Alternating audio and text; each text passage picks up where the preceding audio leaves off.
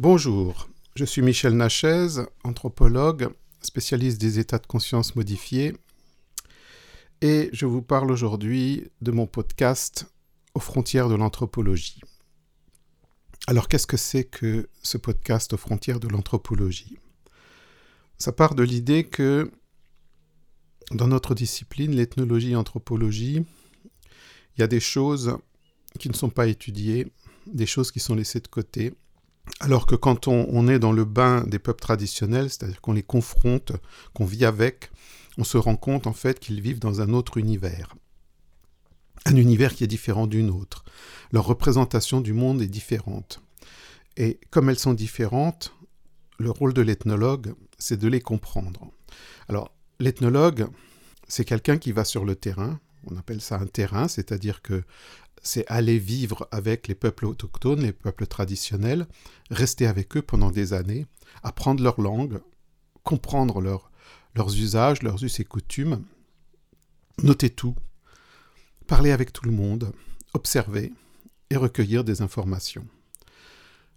On étudie tous les, tous les aspects de la vie, la chasse, la pêche, l'organisation sociale, l'organisation familiale, la parenté, la langue, les mythes et les rites, le symbolisme, la construction, les outils, la chasse et l'utilisation de la faune et de la flore et comment s'insère l'homme dans son environnement biologique.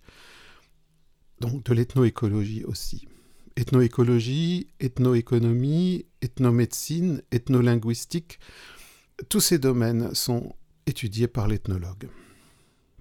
Mais au-delà de ça, il y a des choses, il y a un rapport entre l'homme et son environnement. L'environnement physique d'un côté, mais l'environnement immatériel, l'environnement invisible, c'est-à-dire ses relations avec les esprits, les esprits des ancêtres d'un côté et les esprits qui ne sont pas des humains. Pour, euh, pour les humains qui, sont, qui font partie d'un peuple autochtone, il existe donc dans le monde invisible autour d'eux toute une population de créatures hiérarchisées qui ont des activités, qui ont un impact sur leur vie, sur le monde physique.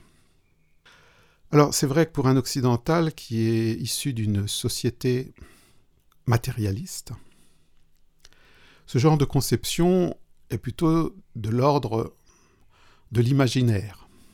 Alors c'est là qu'il y a un hiatus. L'ethnologue doit être ouvert, c'est-à-dire que quand il va sur le terrain, il est en contact avec un peuple autochtone, il doit mettre de côté sa propre culture, il doit la mettre en arrière-plan, il doit s'ouvrir complètement et essayer, le plus possible, de ne pas empoisonner en quelque sorte euh, ce qu'il recueille comme information par ses propres croyances ou connaissances, pseudo-connaissances, parce que les connaissances, c'est pas forcément une vérité. Or, les ethnologues sont en majorité des ethnologues qui viennent de la culture occidentale. Ils ont un conditionnement psychique qui leur fait dire, qui leur montre, et ils le croient, que le monde est matériel uniquement, et que tout ce qui se passe dans l'univers est d'abord matériel. Que l'univers est régi par des lois, des lois physiques, et que ces lois-là, elles sont immuables. Alors, la méthode scientifique, elle est basée sur les essais et les erreurs, c'est-à-dire qu'on va tester les choses jusqu'à ce qu'elles fonctionnent, et quand elles fonctionnent, on les valide. On fait une expérience, on pose d'abord une hypothèse, on fait une expérience, et on répète l'expérience plusieurs fois, et si elle marche à chaque fois, elle est validée. Et donc, ça devient une vérité. C'est comme ça que fonctionne la science occidentale. Il n'y a pas de science de ce type chez les peuples traditionnels, ça n'existe pas parce que ils n'ont pas les mêmes références et les mêmes bases que nous sur la connaissance de l'univers. Ils en ont d'autres. De ce fait, on est confronté à un choc des cultures.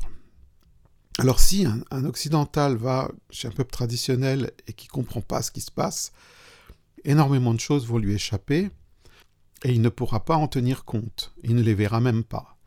Et ça, c'est un des gros problèmes. Donc au début euh, de l'histoire de l'ethnologie au XIXe siècle. Il y a eu la colonisation de l'Afrique, et bien avant déjà d'ailleurs. Hein. Mais c'est à cette époque-là, début 19e, au début c'était des récits de voyage, donc euh, des, gens partaient dans ces, contrées euh, sauvages, etc et racontaient leurs périples, leurs histoires, le contact avec les peuples, c'était très intéressant. Et ensuite, ça s'est transformé en fait en études scientifiques, c'est-à-dire que la, discipline de l'ethnologie est née.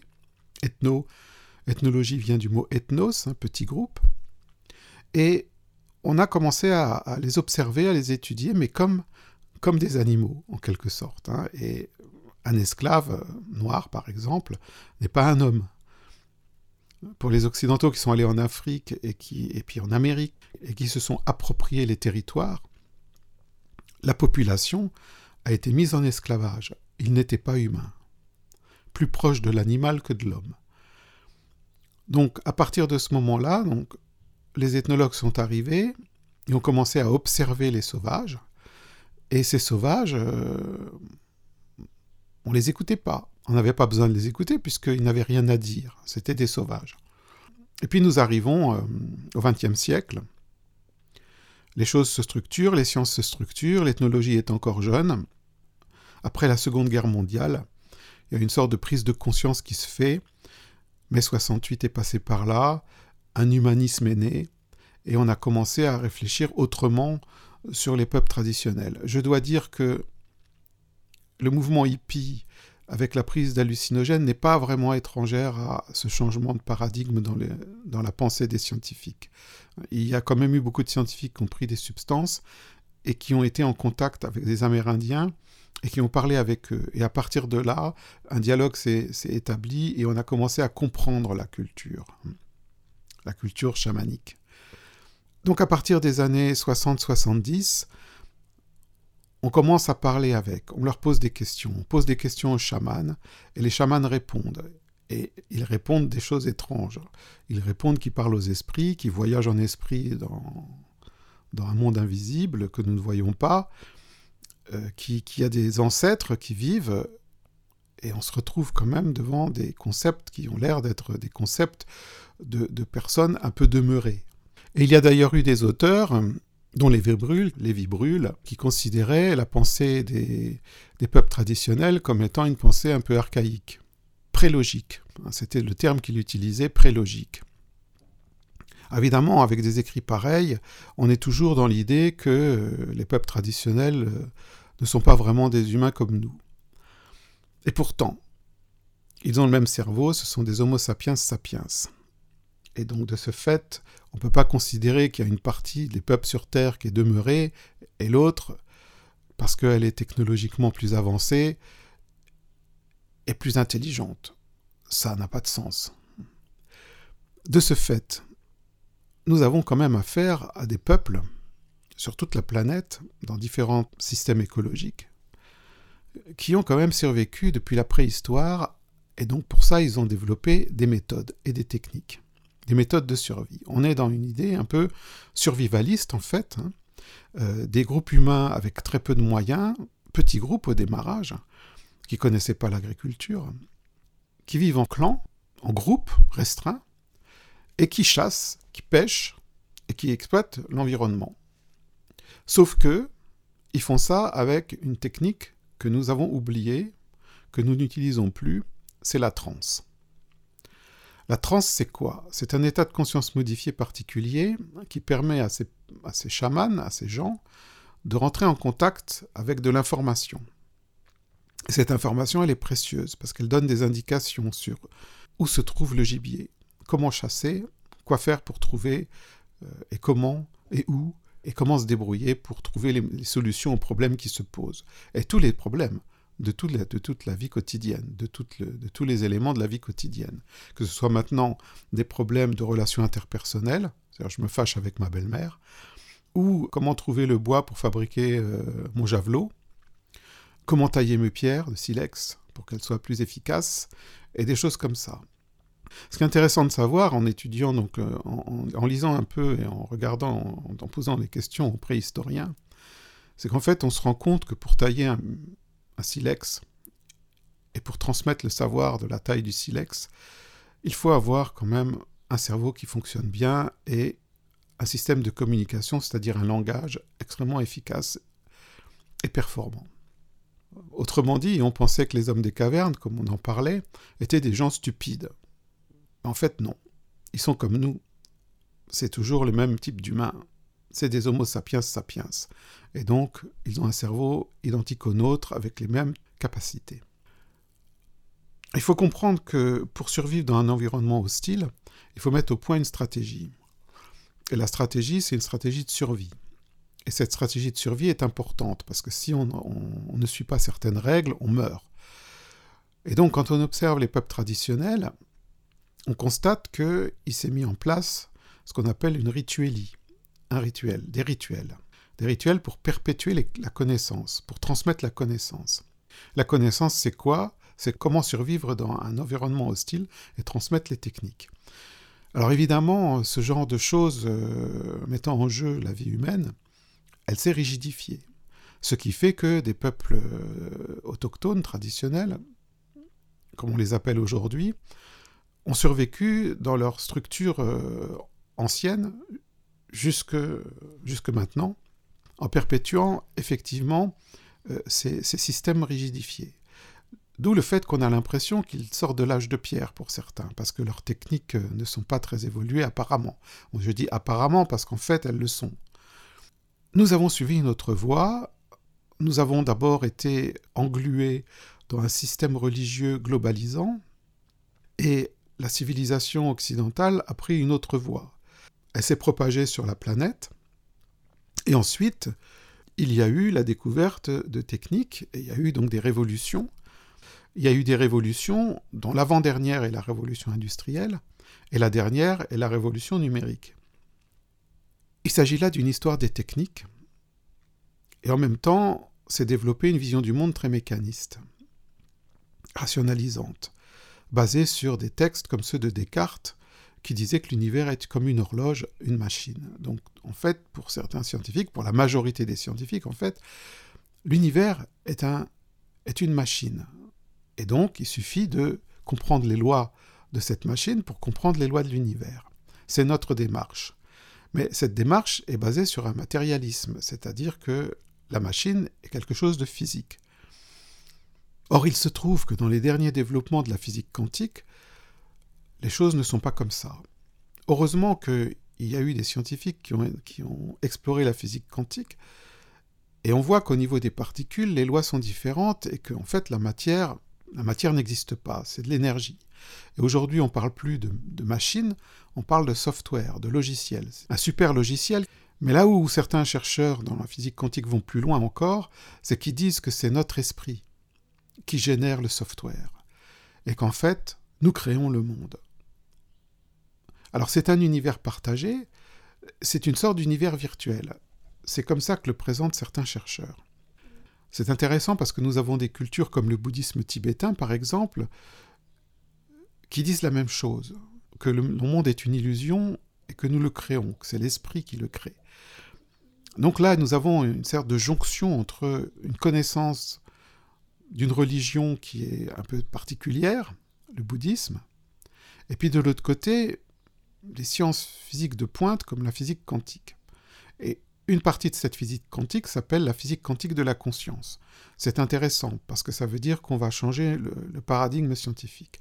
Sauf qu'au niveau général de la science, c'est pas cette vision du monde-là qui prévaut. Ce qui prévaut, c'est le matérialisme pur et dur. Et donc, de ce fait, quand on rentre en contact avec une culture traditionnelle qui parle d'esprit et qui parle de magie et de sorcellerie, ça n'existe pas pour un scientifique. C'est du délire. D'ailleurs, on traitait les chamans au début du XXe siècle de malades mentaux. Ils étaient demeurés, parce qu'ils croyaient en des trucs délirants. Ils voyaient des esprits, des fantômes, des choses comme ça, et c'est pas sérieux. Mais en fait, on en est revenu. Alors maintenant, on n'a plus la vision de, de, de chamans demeurés, mais on a la vision de chamans qui sont dépositaires de connaissances, de très intéressantes connaissances, parce qu'elles vont aussi être utile aux compagnies pharmaceutiques, par exemple, Mais ces connaissances, on ne veut pas savoir d'où elles viennent. Et ça, c'est le problème, parce que le paradigme de référence de notre science à nous n'accepte pas le paradigme du chaman, qui dit qu'il y a des esprits dans les mondes invisibles, et que le monde est plus complexe que ce qu'on pense, parce qu'il est en strates. Alors évidemment, euh, on, constate bien que ces chamans ont des connaissances, on ne veut pas trop savoir d'où elles viennent, et c'est pour ça qu'il y a un problème. Parce que l'ethnologie, qui devrait, elle, explorer effectivement ce point très important, parce que c'est un point important, à mon avis, c'est le point le plus important, le point qui devrait être vraiment étudié avec beaucoup, beaucoup d'attention. Mais ce n'est pas le cas. On tourne autour. Dans ma discipline, on tourne autour. Alors on va étudier la nourriture, on va étudier l'habillement, on va étudier les techniques de chasse, on va, étudier la, symbolique de l'ours, on va étudier euh, euh, la linguistique, on va étudier... En fait, tout ce qui tourne autour, hein, mais pas le principal. Parce que le principal dérange. Le principal remet en fait en cause notre propre civilisation. Et mettre en cause notre propre civilisation, ça veut dire qu'on s'est trompé. Et que la, civilisation dominante, la civilisation occidentale, celle qui, qui dicte ses règles aux autres, elle est basée sur du vent, sur des présupposés qui ne sont pas prouvés. Et c'est la confrontation à l'autre, à d'autres civilisations différentes, qui nous pointe, qui nous renvoie à nos propres manques en plein visage. Et ça, on ne le supporte pas, parce que la science a la parole divine, en quelque sorte, entre guillemets. Elle a raison. Elle ne peut avoir que raison puisqu'elle se base sur une technique scientifique éprouvée, essai, erreur, expérimentation, vérification de l'expérience, validation. Évidemment, ça ne marche pas dans le chamanisme. Les chamans ont des techniques dont ils ont eu l'information en transe, en communiquant avec les esprits, ils l'ont appliqué et ça marche. Évidemment, pour un scientifique, c'est aberrant, ça ne peut pas fonctionner. Aucun scientifique dans un laboratoire ne se met en transe pour faire des expériences, pour avoir de l'information. Il, y, a une réflexion intellectuelle, il y a des calculs, il y a, des règles, enfin c'est complètement différent. On utilise aujourd'hui l'informatique partout. Euh, les, les chamans n'ont pas d'informatique, mais ils ont quelque chose qu'on a oublié, ils ont un cerveau ce cerveau a des circuits qu'on n'utilise pas dans notre civilisation occidentale. Ce cerveau est sous-exploité. Et on a complètement occulté la transe parce qu'on a dit que c'est la pathologie. Or, la transe n'est pas une pathologie. La transe est un phénomène naturel, une capacité normale de notre cerveau. Un état de fonctionnement différent qui nous permet de, de voir les choses sous un autre angle et d'avoir des informations. L'information est primordiale parce que l'information permet la survie. Alors je voudrais ici donc juste faire une petite parenthèse sur le fait que notre civilisation occidentale si magnifique est en train de bousiller la planète. Les règles que nous avons édictées, on ne les applique pas. On, imagine que la Terre et son écosystème est un puissant fond de, de matières premières à exploiter sans limite. Ce qui est faux, c'est qu'une boule dans l'espace, une petite boule perdue, et qui a des limites. Le jour où on aura tout sorti de là, euh, il n'y aura plus rien. Mais ce qui est intéressant de savoir, c'est que apparemment les peuples autochtones, bon, à l'époque, ils n'étaient pas très nombreux hein, sur la planète. Donc ils ont réussi à survivre dans un environnement qui était a priori quand même pourvu de, de ressources illimitées, parce qu'ils étaient peu nombreux, il y avait beaucoup de gibier, etc. Il y avait tout ce qu'il fallait. Maintenant, on est trop sur la planète, on est trop nombreux, et l'exploitation est devenue folle. Et du coup, on a mis en, cause, on a, détruit l'équilibre climatique. Et nous allons vers notre perte. À mon avis, on a été trop loin. Et ça risque d'être absolument invivable dans quelques décennies. Et c'est pour ça que je pense, et que je tiens à vous dire maintenant ici, que les techniques survivalistes des peuples traditionnels vont nous être hyper utiles, parce qu'elles vont nous permettre de survivre. Je pense que les peuples traditionnels qui ont maintenu leur, euh, tradition et leur euh, façon de fonctionner vont continuer à survivre dans des environnements hostiles parce qu'ils ont les outils et les moyens nécessaires pour le faire, ils les ont toujours eus et ils les auront toujours parce qu'ils ne les ont pas détruits. La seule chose qui ne va pas dans tout ce système, c'est que nous, société occidentale supérieure, dit-on, et qui se croit être la meilleure et la plus sublime, a détruit beaucoup de peuples traditionnels, a démoli leur système, et, les a esclavagisés, tués, génocidés, et il en reste plus beaucoup. Il en reste quand même assez pour que ces gens qui, vont, qui sont peut-être encore certains non découverts dans la forêt quelque part, puissent continuer à survivre dans un environnement difficile. Ils ont les méthodes, ils ont la transe. C'est-à-dire que l'environnement peut changer, mais la transe peut leur donner l'information de savoir comment modifier leur style de vie pour continuer à, fonctionner et à survivre. Et ça, c'est très important. Et ça, on l'observe en Australie. On l'observe en Australie où, quand les, Homo sapiens sont arrivés à cet endroit, il y, a, très très très longtemps, il y avait une mégafaune et le, continent était euh, très riche. Il n'y avait pas de désert. Sauf que, comme cette mégafaune était dangereuse, ils se sont protégés avec le feu. Ils ont commencé à brûler la nature et à tuer les bestioles. Du coup, l'écosystème s'est effondré et, et est devenu désertique. Et il a fallu que les aborigènes d'Australie survivent dans un environnement où il y avait peu de points d'eau, peu de nourriture. Ils ont donc développé une technique pour ça, une technique euh, extrêmement efficace pour survivre avec peu, peu, peu, très peu de moyens. Et ils ont réussi, jusqu'à ce que les Blancs arrivent et déciment euh, ces populations. Voilà. Donc nous sommes une, civilisation destructrice. Nous considérons que les peuples traditionnels doivent être placés dans des eaux. C'est d'ailleurs un peu comme ça que dans ma discipline on conçoit les choses, finalement, même si on ne veut pas le dire. Hein. Il faut préserver euh, la nature et il faut préserver les, sauvages qui vivent dedans, sans les toucher. Bon, c'est intéressant ça, euh, comme idéologie. Évidemment, on ne va pas vous le dire comme ça, mais c'est un peu comme ça que ça se passe. Alors nous, détruisons d'autres civilisations, une fois qu'elles sont détruites, on le déplore, et après, euh, on fait des, recherches et des belles expositions dans nos musées. Mais c'est trop tard, et on perd beaucoup. On perd des connaissances, on perd une vision du monde différente, et quand un chaman meurt, il y a tout son savoir qui disparaît avec lui. Et un de mes, profs d'ethnologie qui était africain disait Quand un sage meurt, c'est toute une bibliothèque qui disparaît. Voilà. Ça, c'est la réalité.